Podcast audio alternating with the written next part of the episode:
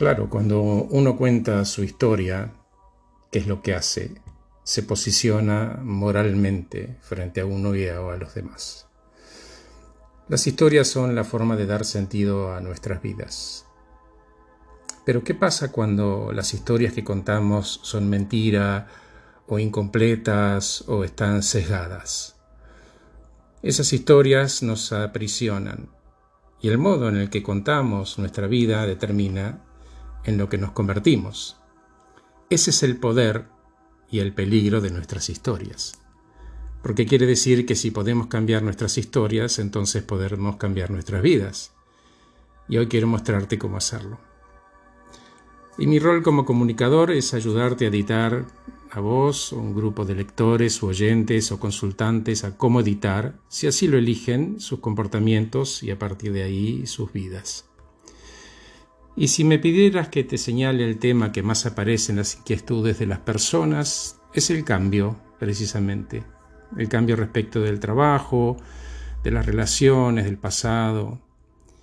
Y de qué lugares quieren salir esas personas, ¿no? De algunas frases que se las voy a compartir. Por ejemplo, la vida de los demás es mejor que la mía. Soy un impostor nadie me quiere, todo me sale mal, la gente me odia. Bueno, nos sentimos atrapados en prisiones emocionales, ¿no? Y decimos que queremos salir, pero salir de ese lugar representa una responsabilidad.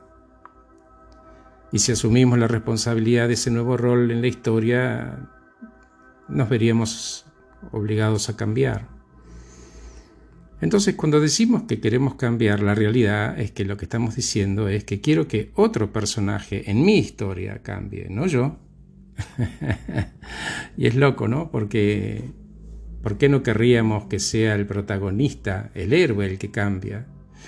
Y ese precio de perder algo con lo que sentimos que es familiar, no todo el mundo quiere pagarlo. Escribir un nuevo capítulo es entrar en lo desconocido, es una página en blanco. Pero una vez que escribiste la primera palabra, la primera frase, después una página y el proceso se transforma en algo virtuoso y la idea es que precisamente ignorar la vieja historia que venís contando para liberarte.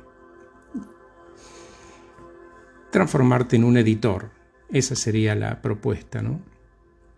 Te puedo acompañar a que seas el editor de tu vida. Para ser un buen editor hay que ofrecerse sobre todo compasión sabia, ser amable, algo así como un generoso recorrido de las cosas lindas y buenas de tu historia, porque las hay, no tengas duda.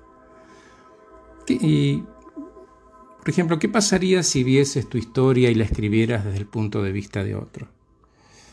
¿Qué es lo que estarías viendo? Entonces, desde una perspectiva más amplia, no tan contaminada, porque hay estados de ánimo en los que uno justo no es la mejor persona con quien hablar de uno, porque reduce la perspectiva. Cuando nos sentimos solos, heridos o rechazados, creamos toda clase de historias distorsionadas de no reconocimiento y maltrato. Y lo habitual es que frente a una sugerencia el negador que tenemos dentro diga, bueno, no, eso no funciona en mí porque o bueno, no, imposible, eso no lo puedo hacer. No, no, es insoportable solo pedirlo. Son todas máquinas de impedir. Lo primero que sale es no. Pero la mayoría no somos quejosos, que rechazan ayuda o al menos creemos que no lo somos. Es muy fácil caer en ese espacio miserable cuando estamos tensos, enojados o indefensos. Es cierto.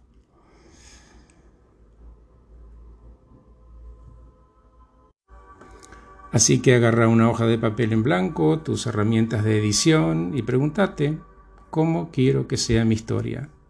Y así la editas. Ah, y me vas a preguntar, ¿y qué quieres decir con editar? ¿Y cuáles son las herramientas? Bueno, editar es leer lo que creaste para corregir errores, agregar párrafos amorosos con voz y objetivos, pero sobre todo borrando textos mentirosos otras herramientas son insertar, borrar, cortar, pegar, buscar, reemplazar y revisar sobre todo la intención y las características nuevas y superadoras que te vas a ofrecer a vos y al resto de tu gente. Gracias por escucharme, soy Horacio Velotti. Acabo de regalarte este podcast titulado Ayudo a que edites tu vida. Que estés muy bien.